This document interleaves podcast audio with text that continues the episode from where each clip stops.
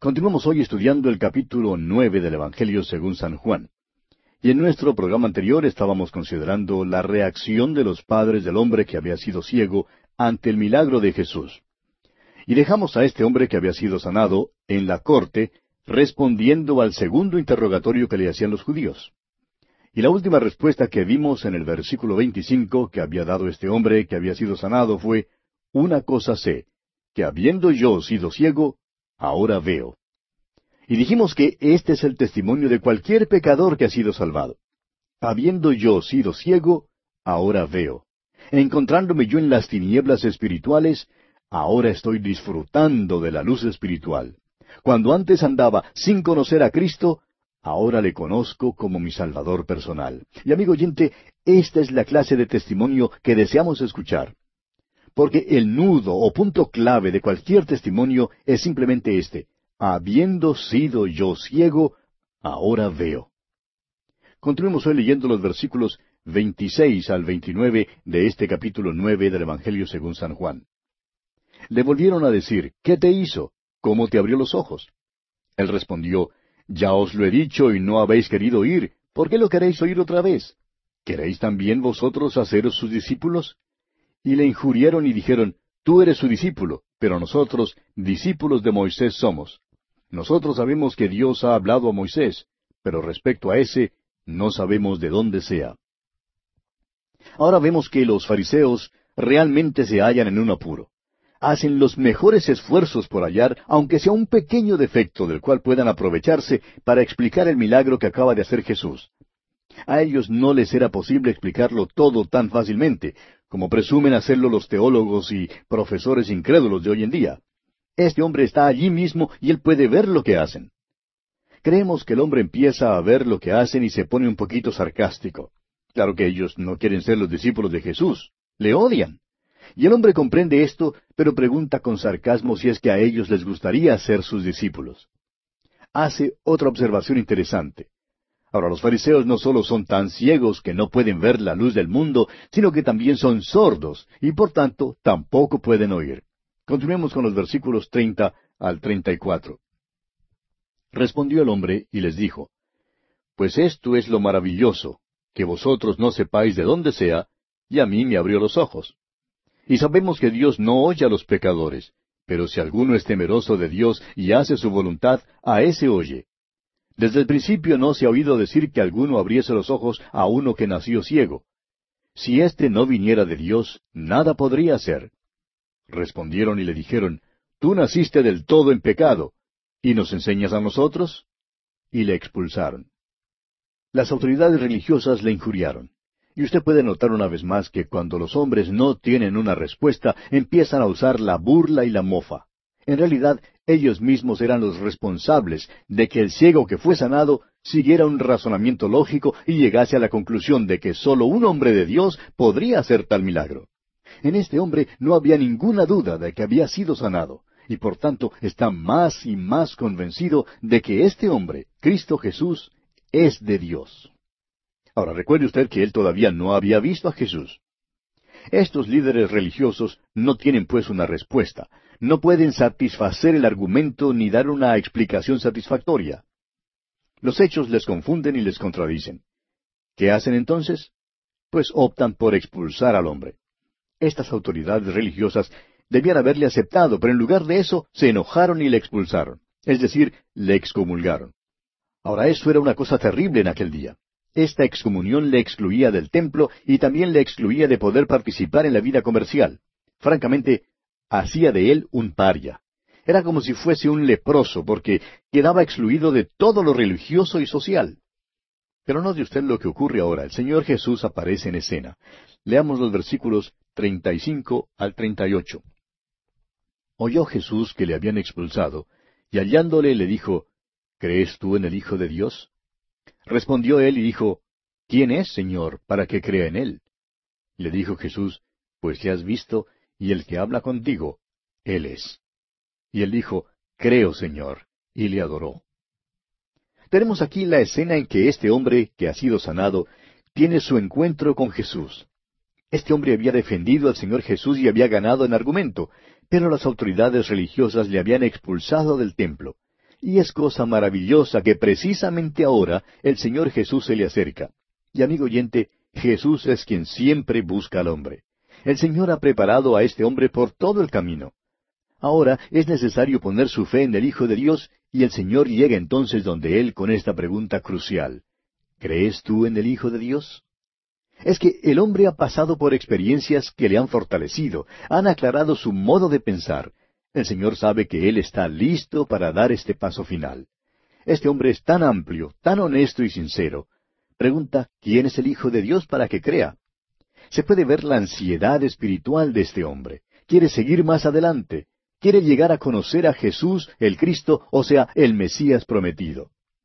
Jesús le aseguró que podía ver al Hijo de Dios y que era el mismo Hijo de Dios que le estaba hablando. El hombre entonces creyó y le adoró. Este es uno de los casos más bellos de la fe que tenemos en toda la palabra de Dios.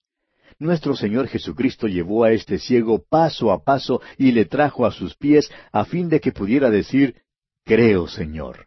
Y le adoró. Así son los pasos que todo pecador debe dar. En el principio todos somos ciegos, somos pecadores perdidos y ni aún vemos nuestra condición perdida. Luego llegamos a Cristo. Él se revela a nosotros y nuestros ojos son entonces abiertos y vemos quién es y lo que Él ha hecho por nosotros. Luego la pregunta es, ¿cree usted? La respuesta de este hombre también puede ser la respuesta suya, amigo oyente, si es que usted quiere ser salvo. Creo, Señor y usted entonces se postrará delante de Él para adorarle. Leamos ahora el versículo treinta y nueve de este capítulo nueve de Juan. Dijo Jesús, Para juicio he venido yo a este mundo, para que los que no ven vean, y los que ven sean cegados. Esta declaración parece extraña. El Señor dice que hay quienes tienen ojos, pero que no ven. Tienen los ojos físicos y ven las cosas solo desde el punto de vista físico, pero son ciegos espiritualmente.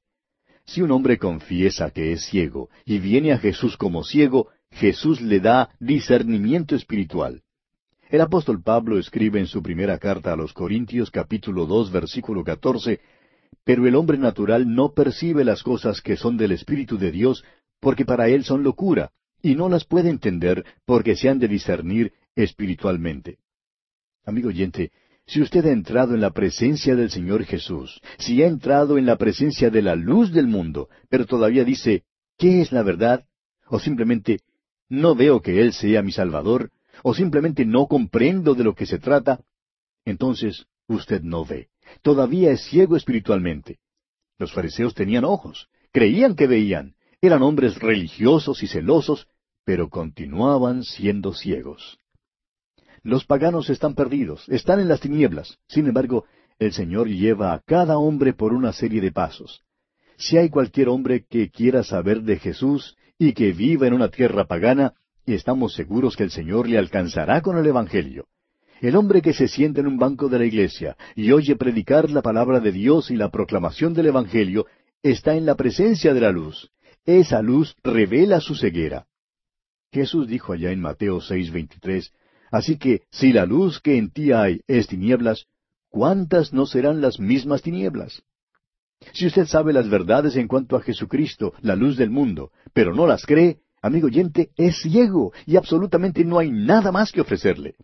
Si usted ha estado en la presencia del Salvador del mundo y le ha rechazado, no hay entonces otro Salvador que ofrecerle.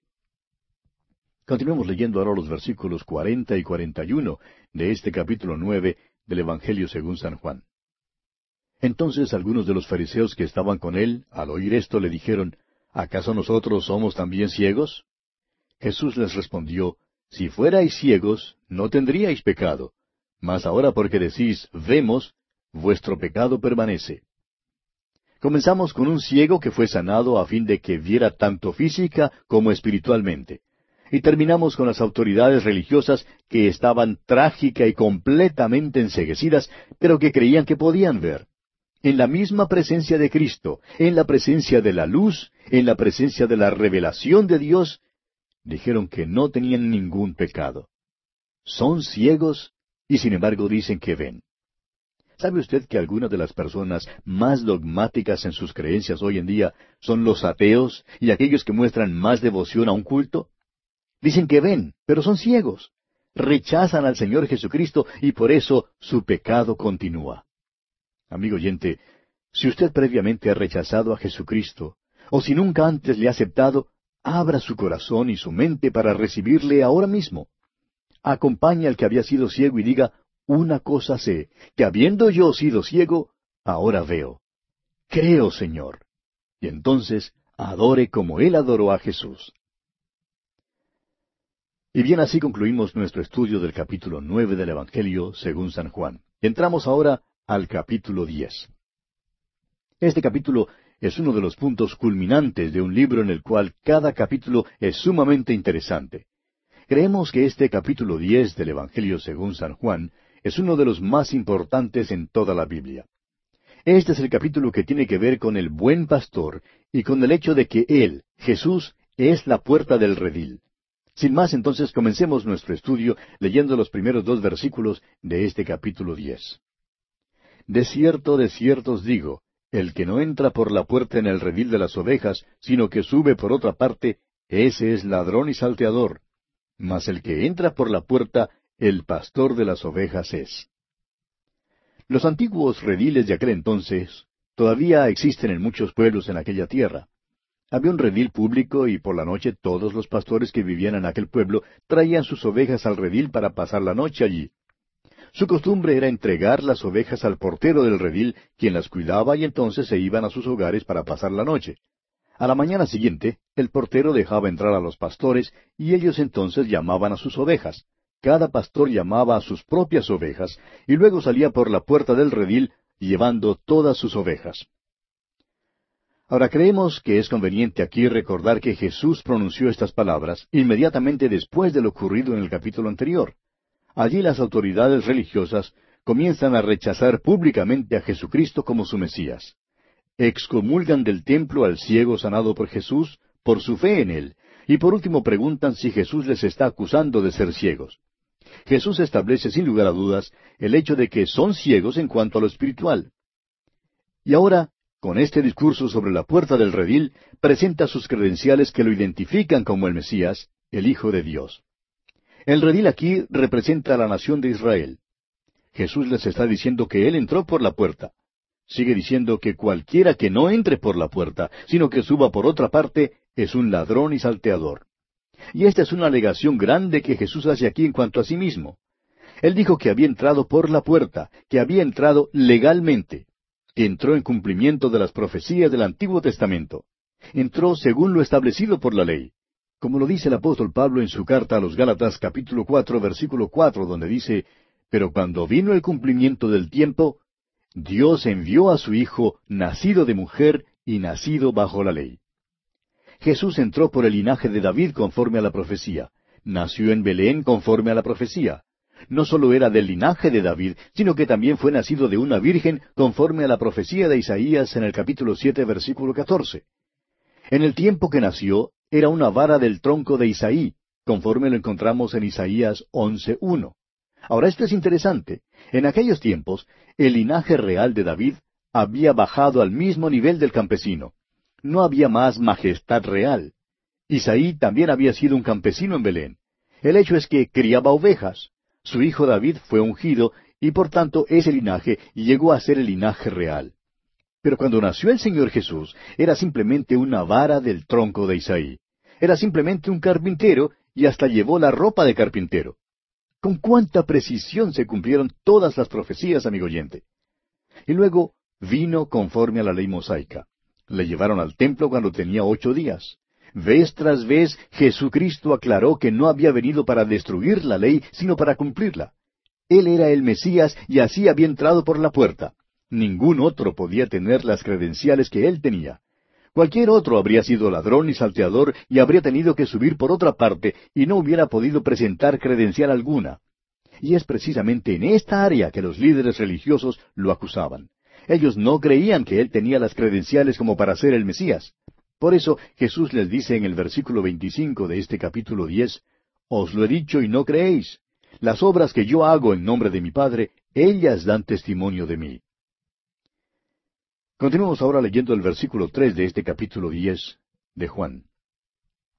A éste abre el portero, y las ovejas oyen su voz, y a sus ovejas llama por nombre y las saca. El portero aquí es el Espíritu Santo. El Espíritu de Dios vino sobre él, y todo lo que hacía lo hacía mediante el poder del Espíritu de Dios. El Espíritu Santo sabía que él tenía las credenciales que eran necesarias, y por eso le dejó entrar en la nación de Israel para llamar a las ovejas del redil. Y las ovejas oyen su voz. Sus ovejas han respondido. Esto se relaciona con el capítulo anterior. Esos líderes religiosos eran ciegos espiritual y físicamente, y además eran sordos. Ni siquiera oyen su voz. Pero él llama a los suyos por nombre y los saca. El ciego, por ejemplo, le oyó llamar.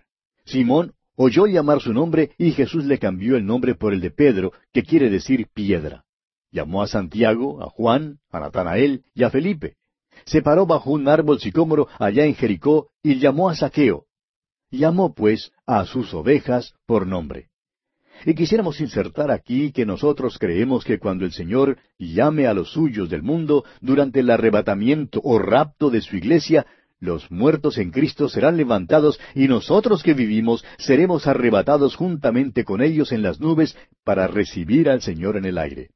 Creemos que entonces llamará por nombre a cada creyente creo que le oiré decir personalmente mi propio nombre. Y eso será maravilloso, amigo oyente, porque Él conoce mi nombre y me llamará en aquel entonces.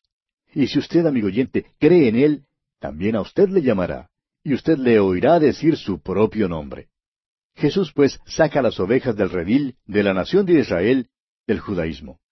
Aquí los líderes religiosos ya habían expulsado al ciego del templo y Jesús va a sacar entonces esta oveja del judaísmo. Leamos el versículo cuatro de este capítulo diez de Juan. Y cuando ha sacado fuera todas las propias, va delante de ellas, y las ovejas le siguen porque conocen su voz. No solamente llama a sus ovejas por nombre, sino que también las saca. Ahora en ese tiempo no marcaban a las ovejas con hierro candente. El pastor llamaba a las ovejas y las ovejas conocían su voz. El pastor las sacaba y ellas le seguían. Asimismo sus ovejas le seguirán porque conocen su voz. Es una cosa maravillosa saber hoy en día que cuando se predica la palabra de Dios, Jesús está llamando a sus ovejas. El Espíritu de Dios es el portero que abre los corazones y las ovejas oyen. Por eso mismo nos gusta la transmisión por radio, porque las ovejas están esparcidas por muchas partes, pero oyen recibimos muchas cartas informándonos de lo siguiente, oí y creí. Amigo oyente, Él sacará a sus ovejas de algún sistema legal o quizá hasta de una iglesia, y ellas le seguirán. Permítanos decir que no es posible engañar permanentemente a las ovejas de Dios. Es verdad que la oveja por un tiempo puede meterse en alguna secta falsa o en algún ismo, pero la oveja conocerá la voz del pastor. Desafortunadamente hay demasiados predicadores hoy en día que tienen miedo. Sí, Señor, miedo de declararse a favor de la verdad. Sin embargo, donde quiera que la palabra de Dios sea fielmente predicada y enseñada, las ovejas la oirán. Podemos confiar en eso porque nuestro Señor dijo allá en el versículo 27 de este mismo capítulo 10, mis ovejas oyen mi voz. Continuemos ahora leyendo los versículos 5 y 6 de este capítulo 10 de Juan mas al extraño no seguirán, sino huirán de él, porque no conocen la voz de los extraños. Esta alegoría les dijo Jesús, pero ellos no entendieron qué era lo que les decía. Creemos que es posible engañar al pueblo de Dios algunas veces, pero no creemos que es posible engañarlo todo el tiempo. Por un tiempo, las ovejas de Dios pueden creer que le oyen, pero con el tiempo descubren que no han estado oyéndole, y entonces se vuelven a la enseñanza de la palabra de Dios porque conocen a su pastor. Es asombroso, amigo oyente. Ahora, el motivo por el cual algunas ovejas no oyen su voz es porque no son sus ovejas. Pero en donde quiera que hallemos a los que escuchan la palabra de Dios, podemos saber que son sus ovejas y da gusto saber que somos los hijos de Dios. Ahora es de notar que en algunas versiones de la Biblia encontramos la palabra parábola aquí en el versículo seis. La palabra griega para parábola es parabole, y la palabra en este versículo es paroimia, que realmente significa alegoría. Y aquí quisiéramos señalar que el Evangelio de Juan no registra ninguna de las parábolas de nuestro Señor Jesucristo. Registra las metáforas y las alegorías tales como yo soy la luz del mundo y yo soy el pan de vida. Estas no son parábolas, sino realidades. son figuras para dejarnos saber algo acerca de Dios. Tienen por objeto darnos luz sobre la materia para que veamos, y veremos, a menos que seamos ciegos como eran estos líderes religiosos. Por tanto, debe leerse así aquí. Esta alegoría, les dijo Jesús, así como la versión de Reina Valera la traduce. Pero vemos aquí que aún así los líderes religiosos no comprendieron lo que él les decía. Y aquí, amigo oyente, vamos a detenernos porque nuestro tiempo ha llegado a su fin por el día de hoy.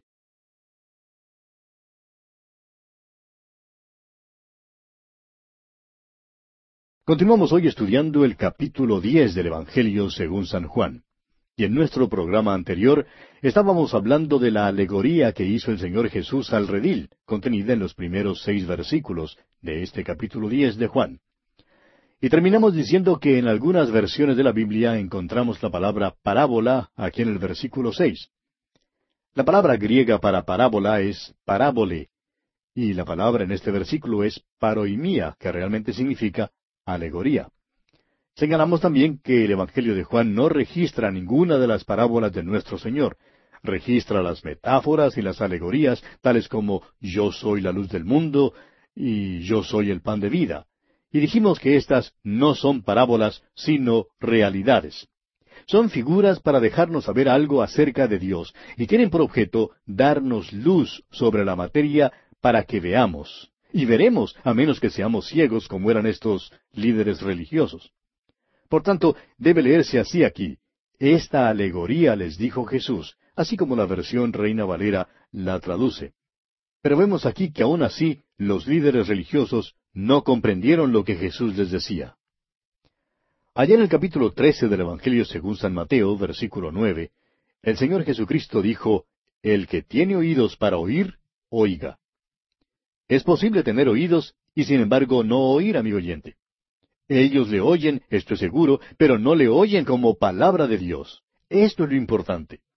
Amigo oyente, ¿cómo le oye usted? Es de esta misma diferencia en el oír a la cual nuestro Señor se refirió cuando citó del profeta Isaías allá en el capítulo trece de Mateo, versículo catorce, diciendo, De oído oiréis y no entenderéis, y viendo veréis y no percibiréis. Hasta aquí pues hemos hablado de la puerta del redil. Hablemos ahora de la puerta de las ovejas. Leamos los versículos siete y ocho de este capítulo diez de San Juan. Volvió pues Jesús a decirles, De cierto, de cierto os digo, yo soy la puerta de las ovejas. Todos los que antes de mí vinieron, ladrones son y salteadores, pero no los oyeron las ovejas. Aquí Jesús da otra alegoría. Ha hablado en cuanto a la puerta del redil, pero ahora da otro paso y dice que Él es la puerta de las ovejas. El Señor Jesús es la puerta para los que salen de Israel. Acaban de expulsar de la sinagoga al ciego. Fue echado fuera del redil. Inmediatamente el Señor Jesús vino a este hombre y se reveló a él. Cuando el Señor Jesús se reveló a este hombre, se constituyó en la puerta para él. Este hombre ha sido traído del redil al Señor Jesucristo para seguirle. Esta es la segunda gran verdad que nuestro Señor declara en este capítulo diez de Juan. Hay un buen ejemplo de esta verdad allá en el libro de Éxodo capítulo treinta y tres, versículos siete al once. De costumbre, el tabernáculo permanecía en el centro del campamento de Israel, pero después del pecado de los israelitas, Moisés decidió dejarlo alejado del campamento. Ahora Moisés les dice que si quieren llegar a Dios, tienen que salir del campamento. Cualquiera que quisiera ser identificado con Dios tenía que apartarse del pecado de la nación de Israel.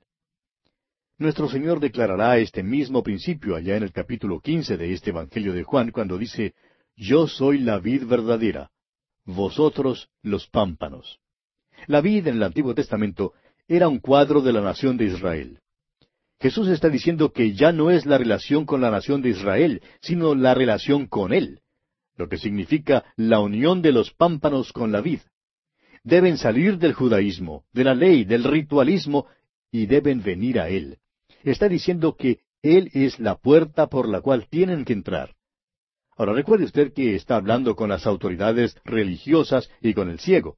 A propósito, algunos de estos mismos hombres acudieron a Jesús después de su resurrección.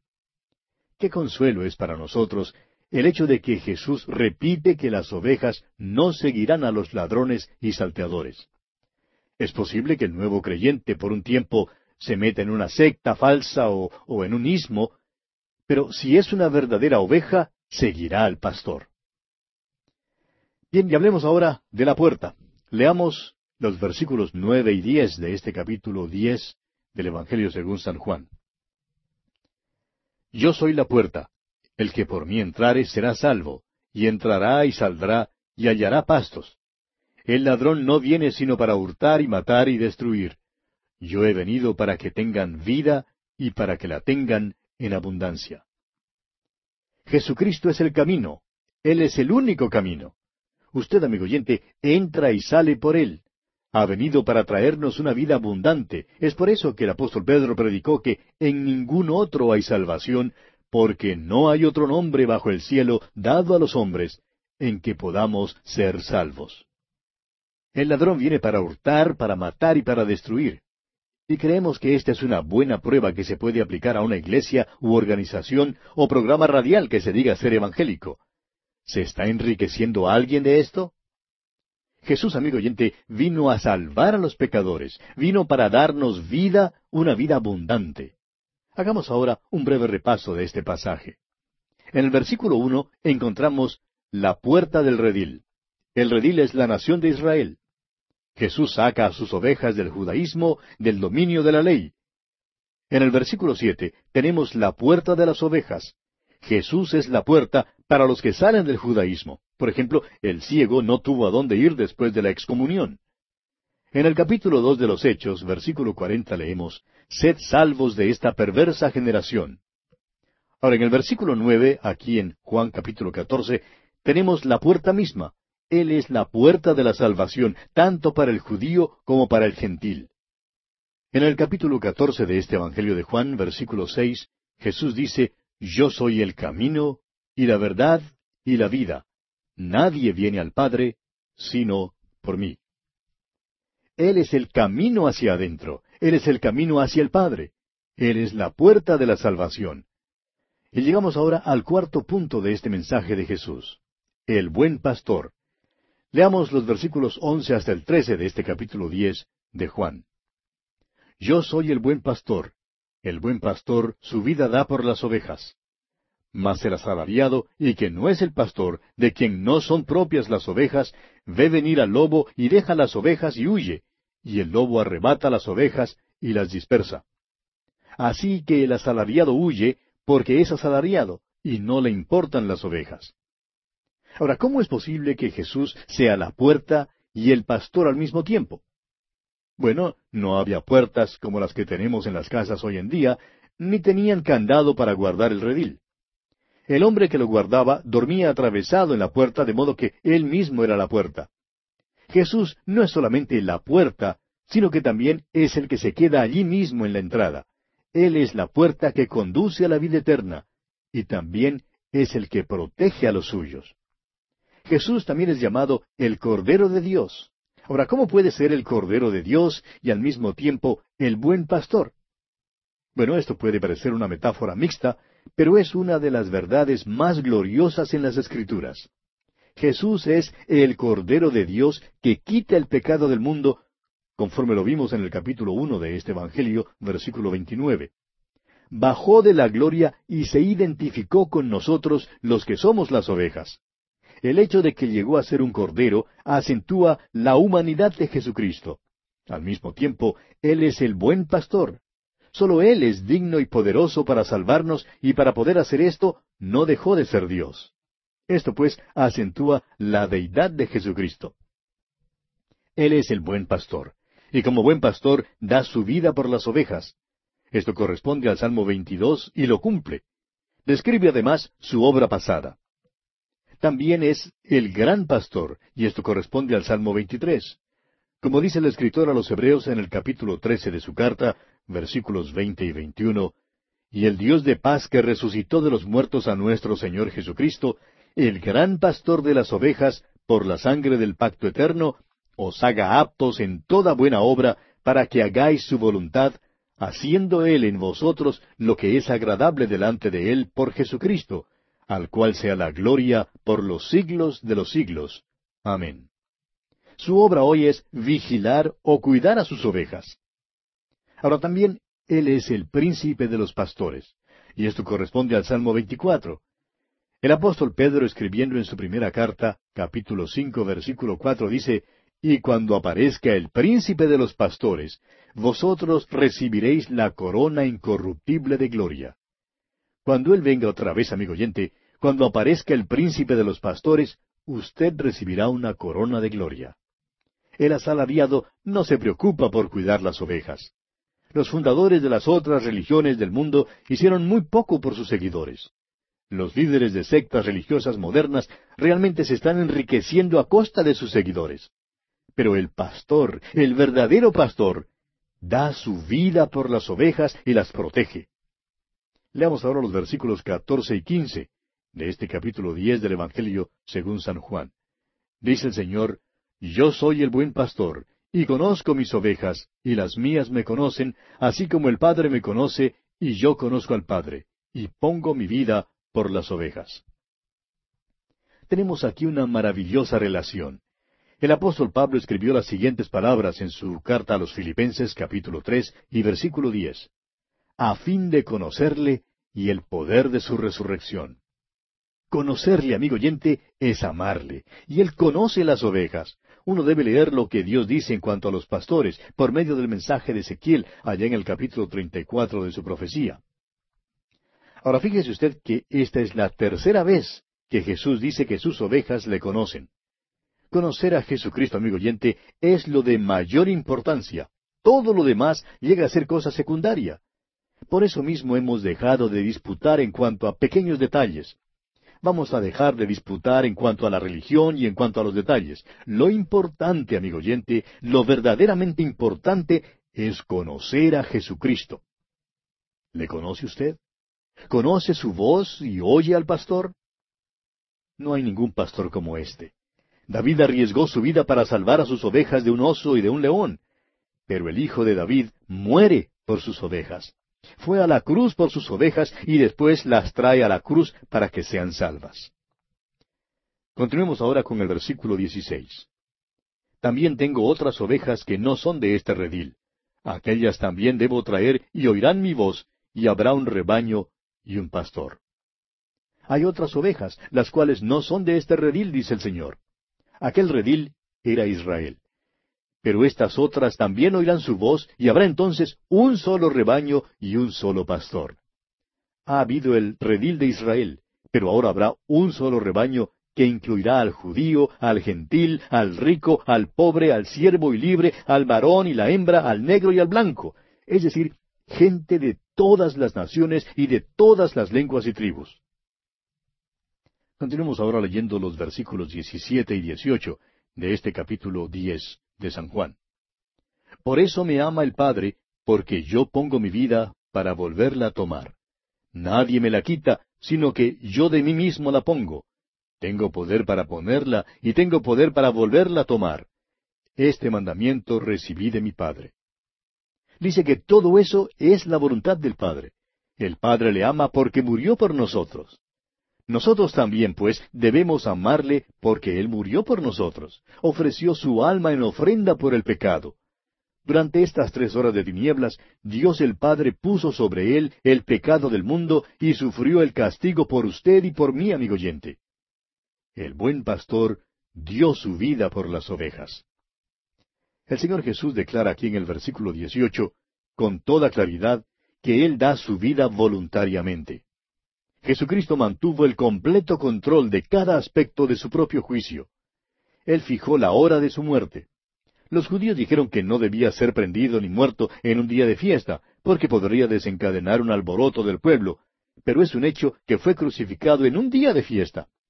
Nunca fue más majestuoso que cuando fue a la cruz, y si uno lee con cuidado los evangelios, amigo oyente, se da cuenta de que entonces en verdad el gobierno romano fue juzgado. La nación de Israel fue juzgada y usted y yo, amigo oyente, fuimos juzgados. Él no tuvo que morir, sino que murió voluntariamente por los pecados de todo el mundo. El escritor a los Hebreos dice en el capítulo doce de su carta, versículo dos, puestos los ojos en Jesús, el autor y consumador de la fe, el cual por el gozo puesto delante de él, sufrió la cruz, menospreciando el oprobio. Ningún hombre pudo tocarle sin su permiso. Alegó tener poder para poner su vida y volverla a tomar. Continuemos ahora con los versículos 19 al 21. Volvió a haber disensión entre los judíos por estas palabras. Muchos de ellos decían, Demonio tiene y está fuera de sí. ¿Por qué le oís? Decían otros, Estas palabras no son de endemoniado. ¿Puede acaso el endemoniado abrir los ojos de los ciegos? Hay una división. ¿Por qué? Porque algunos son ovejas y otros no lo son. Las ovejas oirán y los otros no oirán. La cuestión todavía es la misma hoy en día, como lo fue en aquel entonces. O el Señor Jesucristo era un loco, o es el Salvador del mundo. O tiene demonio, o es el Hijo de Dios. Siempre ha habido esa división. Cuando el apóstol Pablo predicó allá en Atenas, algunos creyeron y otros no creyeron. Cuando nosotros predicamos, algunos creen y otros no creen. No podemos esperar que sea de otro modo. Creemos que los teólogos que se autoidentifican como liberales son los hombres más inconsecuentes e ilógicos que hay. Jesucristo no puede ser un buen maestro y un gran ejemplo sin ser el Hijo de Dios. O es un fraude o es el Hijo de Dios. Uno no puede ser liberal y todavía ser consecuente. Jesús o es un loco o es el Dios y Salvador suyo y mío, amigo oyente. Veamos ahora cómo Jesús afirma su deidad. Veamos el versículo 22 de este capítulo 10 de Juan. Celebrábase en Jerusalén la fiesta de la dedicación. Era invierno. La fiesta de los tabernáculos se celebraba en la última parte del mes de octubre y la fiesta de dedicación en los últimos días de diciembre. Y por tanto, hay un intervalo aquí de dos meses. En esta fiesta se recordaba el tiempo cuando Judas Macabeo libertó el templo de Antíoco Epífanes, el sirio, quien lo había contaminado. Esto ocurrió en el año 167 antes de Cristo y todavía se celebraba en el tiempo de nuestro Señor. La expresión era invierno es simbólica del hecho de que Jesús no tiene más que ver ahora con la nación de Israel. De aquí en adelante, en el Evangelio según San Juan, Jesucristo solo habla a los suyos. No habrá otro llamamiento público. Ahora es demasiado tarde para la ciega. El Cordero de Dios se recluye en preparación para ir a la cruz y para morir por los pecados del mundo. Amigo y hermano que nos escucha, permítanos recordarle que es posible divertirse por demasiado tiempo. Es invierno para usted, y vendrá el día cuando no le será posible testificar más. Si usted va a testificar, mejor es que lo haga ahora. Por otra parte, si usted nunca ha aceptado a Jesucristo como su Salvador personal, permítanos recordarle que el invierno puede venir también en cuanto a esto. Sí, amigo oyente, llegará el tiempo cuando ya será demasiado tarde, demasiado tarde para ser salvo. Uno puede persistir en rechazar al Señor Jesucristo tantas veces que al final ya no podrá aceptarle. El profeta Jeremías dice en el capítulo ocho de su profecía, versículo veinte, Pasó la ciega, terminó el verano, y nosotros no hemos sido salvos. Volviendo ahora al capítulo diez del Evangelio según San Juan, leamos los versículos veintitrés y veinticuatro. Y Jesús andaba en el templo por el pórtico de Salomón. Y le rodearon los judíos y le dijeron, ¿Hasta cuándo nos turbarás el alma? Si tú eres el Cristo, dínoslo abiertamente. Había allí un gran pórtico que era para los gentiles, es decir, para los que no eran judíos. Nuestro Señor ya no entra. Es invierno y anda por el pórtico de Salomón. Jesús había puesto su identidad de manifiesto con suma claridad y aquellos que le aceptaron comprendieron que Él era el Mesías, el Cristo. Recuerde usted que Andrés le había dicho a su hermano que había encontrado al Mesías. Natanael le reconoció como el Hijo de Dios, el Rey de Israel. La mujer samaritana, por su parte, comprendió quién era, y también el ciego aquí. Pero estos líderes religiosos con sus preguntas sutiles, realmente tratan de culpar a Jesús.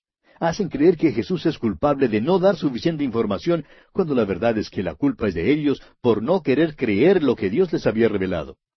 Pues bien, Él ha revelado que Él es el Mesías. Y ahora lo declara una vez más. Leamos los versículos 25 y 26 de este capítulo 10 del Evangelio según San Juan. Jesús les respondió, Os lo he dicho y no creéis. Las obras que yo hago en nombre de mi Padre, ellas dan testimonio de mí. Pero vosotros no creéis, porque no sois de mis ovejas, como os he dicho. Jesús le dice que Él tiene las evidencias de que es el Mesías. Sus obras dan testimonio de ello. Había nacido en el linaje de David conforme a la profecía. Fue presentado por Juan el Bautista. Ningún hombre jamás enseñó como Él enseñó. Ningún hombre había podido redarguirle de pecado. Cuando Juan el Bautista envió a sus discípulos a que indagaran si Jesús era el Mesías o si debían buscar a otro, Jesús les mandó que fueran y contaran a Juan el Bautista las obras que él hacía. Y así Juan el Bautista sabría si él tenía las credenciales del Mesías o no. Es que su enseñanza, su vida y sus milagros demostraron que él era el Mesías. El problema no radicaba en la falta de credenciales por parte de Jesús. El problema estaba en el corazón que no cree. No creyeron y el hecho de que no creyeron demostraba que no eran sus ovejas. Y bien, amigo oyente, vamos a detenernos aquí porque se nos agotó el tiempo. Continuaremos en nuestro próximo programa.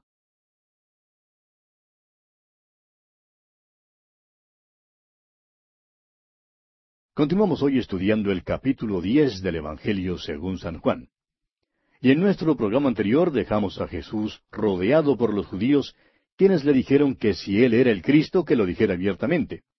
A lo cual Jesús respondió que ya él lo había dicho, pero que ellos no querían creer. Las obras que él hacía en nombre de su Padre, ellas daban testimonio de él. En otras palabras, Jesús les dice que él tiene las evidencias de ser el Mesías. Sus obras dan testimonio de ello. O sea que su enseñanza, su vida y sus milagros demostraban que él era el Mesías. El problema, pues, no radicaba en su falta de credenciales. El problema estaba en el corazón que no creía. No querían creer y el hecho de que no querían creer demostraba que no eran sus ovejas. Ese es, pues, el lado negativo. Veamos ahora el lado positivo que Jesús declara. Leamos los versículos 27 hasta el 30 de este capítulo 10 de Juan.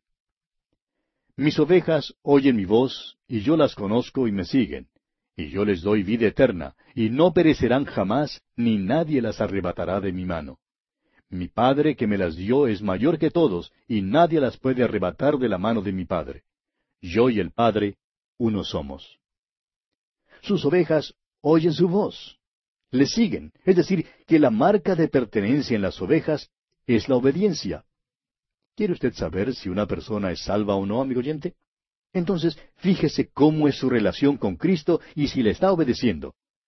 Recuerde usted que el sacerdote en el Antiguo Testamento tenía que tener puesta la sangre sobre el lóbulo de su oreja derecha. Cuando era consagrado, la sangre era puesta sobre el lóbulo de la oreja derecha. El Espíritu de Dios tenía que abrir su oído porque, como dice el apóstol Pablo en su primera carta a los Corintios, capítulo dos, versículo nueve, cosas que ojo no vio, ni oído oyó, ni han subido en corazón de hombre, son las que Dios ha preparado para los que le aman. Dios tiene que revelárnoslas por su Espíritu. Nosotros también tenemos que tener puesta la sangre sobre el lóbulo de la oreja derecha. En Proverbios veinte doce leemos, El oído que oye y el ojo que ve, ambas cosas igualmente ha hecho Jehová. El Señor dice aquí en el versículo 27, y yo las conozco. Y me alegro de que alguien me conozca. A veces, amigo oyente, me entienden mal y, y tengo que explicarme. Pero nunca me es necesario explicarme con Jesús, porque Él siempre me comprende, me conoce. Luego dice, y me siguen. Creemos en la seguridad eterna del creyente y en la inseguridad de los que profesan ser creyentes, pero que no lo son. Y me siguen, dice el Señor. Y así de simple es. Si el pastor llamara por la mañana y comenzara a caminar por la colina hacia arriba, y si de unas quinientas ovejas en el redil cien salieran y le siguieran, tendríamos que llegar a la conclusión de que esas cien ovejas eran sus ovejas. Y también llegaríamos a la conclusión de que las otras cuatrocientas no eran sus ovejas. El Señor dice luego, y yo les doy vida eterna, y no perecerán jamás. Amigo oyente, cuando Él les da vida eterna, eso quiere decir que no la pueden ganar ni pueden trabajar para obtenerla. Es gratuita, es vida eterna, es para siempre. No podrían ser sus ovejas si la vida no durara para siempre. Las ovejas pueden hallarse en peligro, pero el pastor proveerá. pueden estar esparcidas, pero Él las juntará de nuevo. Nunca perecerán. Ahora, ¿pueden descarriarse? Sí, pueden descarriarse, pero ¿perecerán? No. Las ovejas pueden meterse en el chiquero, pero nunca ha habido oveja que se quede en el chiquero. Las ovejas y los cerdos no viven juntos, amigo oyente. La oveja siempre es oveja. Nadie la arrebatará de la mano del Salvador. Ningún enemigo, ningún hombre, ningún ser creado puede arrebatarlas de su mano. Y esto, amigo oyente, es maravilloso.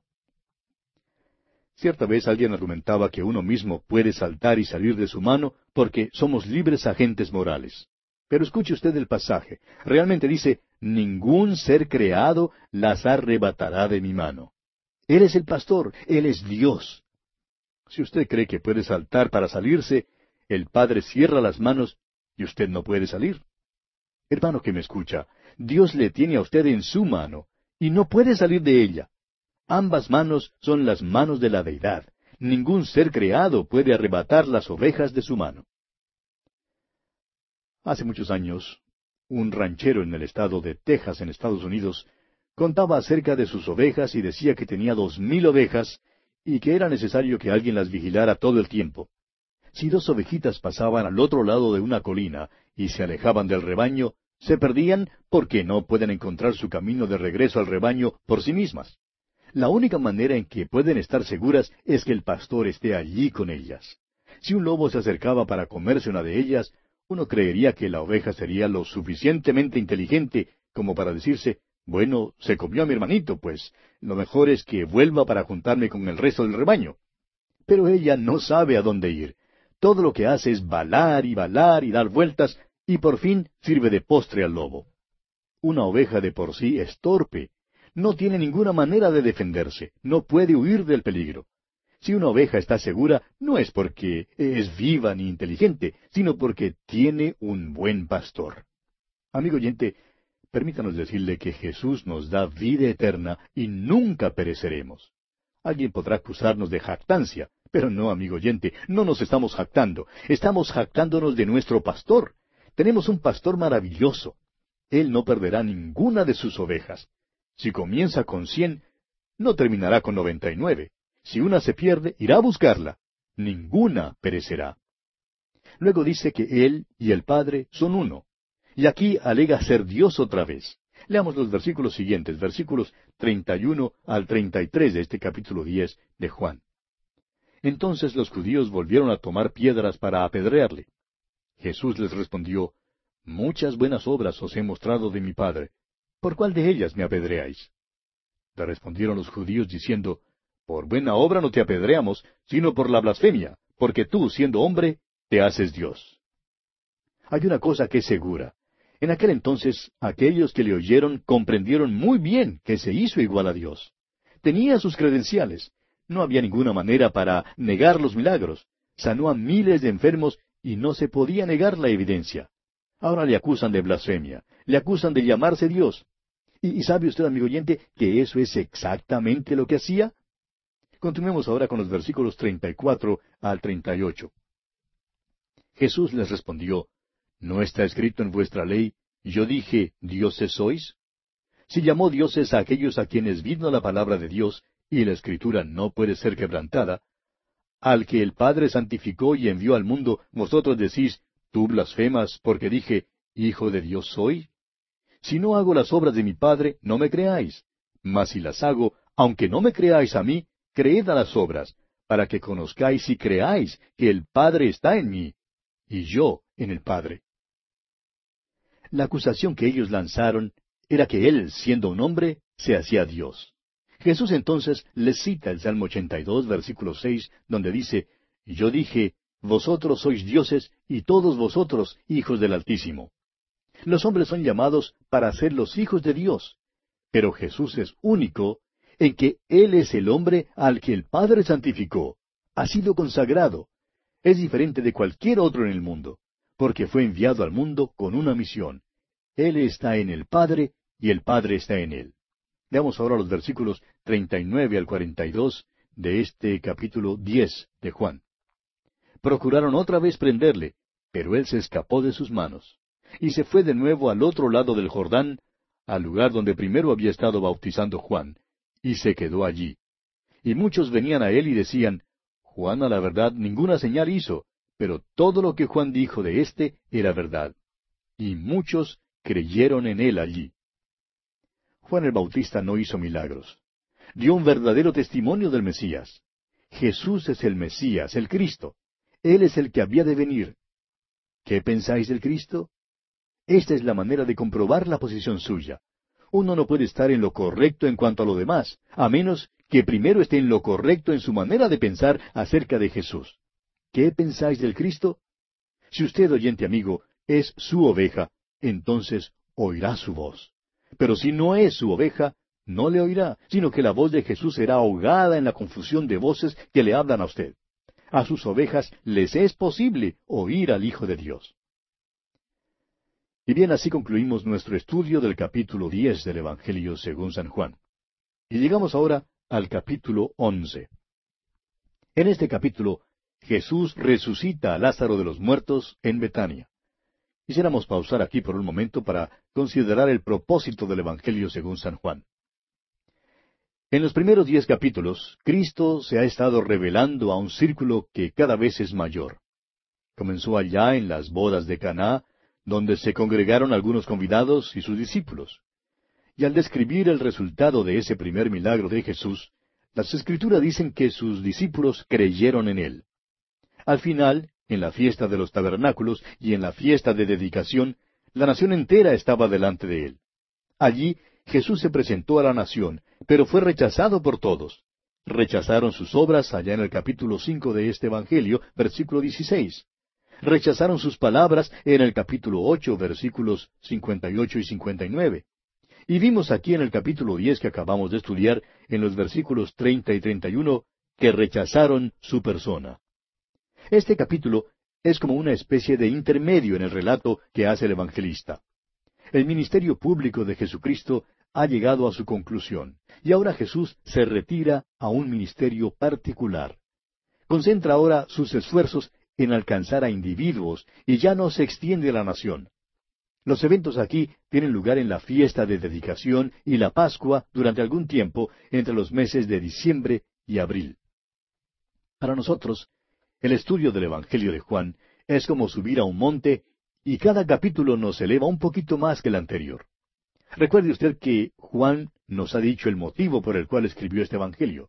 Allá en el capítulo veinte, versículos treinta y treinta y uno, él dice, hizo además Jesús muchas otras señales en presencia de sus discípulos, las cuales no están escritas en este libro. Pero éstas se han escrito para que creáis que Jesús es el Cristo, el Hijo de Dios, y para que creyendo tengáis vida en su nombre. Los judíos rehusaron creer que Jesús fuese el Hijo de Dios. Y Jesús entonces les pidió que creyeran las obras que hacía para que así se dieran cuenta. Por tanto, nosotros hacemos la pregunta suprema. ¿Tiene Cristo el poder para levantar a los muertos? La pregunta de mayor importancia en cualquier religión es en cuanto a la muerte. Hay preguntas que tienen que ver con esta vida, pero el gran misterio es la muerte. La vida también es un gran misterio, pero la vida quedaría prácticamente sin sentido si no hubiese una resurrección de los muertos. La pregunta entonces que hay que hacerle a cualquier religión es si tiene poder sobre la muerte. Muchos tratan de descartar lo milagroso de las Escrituras, incluyendo la resurrección corporal. Son como el hombre que come pescado, pero rehusando creer que el pescado tenga huesos. Ahora bien, puede ignorar los huesos, pero se hallará en apuros y hasta puede ahogarse debido a estos huesos. Pues hacemos lo mismo si tratamos de descartar los milagros de la Biblia. Allí están. Hay personas que dicen que quieren una religión que esté involucrada con lo presente y no una que esté preocupada solo en lo futuro. Creen que la esperanza de la resurrección es solamente para el más allá. Pero no, amigo oyente, es para ahora mismo. Es una esperanza práctica y no teórica. Cristo nos ofrece muchos beneficios ahora mismo, pero el más grande de todos los beneficios es la vida eterna. Es pues muy práctico hacer la pregunta, ¿resucitarán los muertos? La vida aquí es tan corta. Cualquiera que haya perdido un ser amado, sabe que la esperanza de la resurrección es algo muy práctico. Amigo oyente, si usted no tiene esta esperanza al pararse al lado de la tumba, es seguro que estará abrumado por la melancolía y la tristeza. Nos hemos dado cuenta que las sectas falsas y las religiones del día hacen toda clase de alardes, reclamos y pretensiones en cuanto a lo que ofrecen a sus adeptos, pero no hay ninguna de ellas que se ocupe en levantar a los muertos. Hay algunas sectas que han alegado que les es posible levantar a los muertos, pero nunca están dispuestos a exhibir el cuerpo, el corpus delicti. Cuando Jesús sanó a los enfermos, era el cuerpo que quedaba sanado. Cuando Jesús levantó a los muertos, fue el cuerpo el que fue levantado. Muchas religiones prometen mucho para el presente, pero nada para el futuro. Es como el darle un sonajero a un bebé para que juegue con él en esta vida. O es como el llevar a alguien en avión con un piloto novato que sabe cómo despegar y volar, pero que todavía no ha aprendido lo más difícil, cómo aterrizar. Amigo oyente, la gran esperanza de la fe cristiana es la resurrección de los muertos. Los evangelios nos cuentan de tres incidentes en los cuales Jesús resucitó a los muertos. Primero, tenemos el caso de la niña de doce años que acababa de morir. Este relato lo podemos encontrar en el Evangelio según San Mateo, capítulo nueve, versículos dieciocho al veintiséis. En Marcos, capítulo cinco, versos veintidós al cuarenta y tres. Y en el Evangelio de Lucas, capítulo ocho, versículos cuarenta y uno al cincuenta y seis. Tenemos luego el caso del joven, camino al sepulcro, que se relata en Lucas capítulo siete, versículos once al quince. Y entonces, en tercer lugar, encontramos el caso de Lázaro, un hombre ya mayor, quien había estado muerto por cuatro días y había sido sepultado. Y este lo encontramos aquí en el capítulo once de Juan, versículos uno al cuarenta y seis. Notará usted que no hay ninguna separación, ninguna brecha entre generaciones. De toda edad, todos son levantados de la muerte por el poder de Jesucristo. Además, la Biblia declara que los apóstoles Pablo y Pedro levantaron a muchos muertos, y decimos un aleluya a eso. Permítanos ser más específicos aquí y declarar que mientras es verdad que estos fueron levantados de los muertos, esta no es la resurrección en el más amplio sentido de la palabra. Lo que ocurrió entonces fue más bien una restauración a la vida, pero la resurrección misma es un evento venidero que aún no se ha cumplido. El apóstol Pablo confirma esto en su primera carta a los Corintios, capítulo quince, versículos cuarenta y dos al cuarenta y cuatro, donde leemos Se siembra en corrupción, resucitará en incorrupción. Se siembra en deshonra, resucitará en gloria. Se siembra en debilidad, resucitará en poder. Se siembra cuerpo animal, resucitará cuerpo espiritual. Estos fueron levantados de los muertos, pero a ninguno de ellos se les dio un cuerpo glorificado.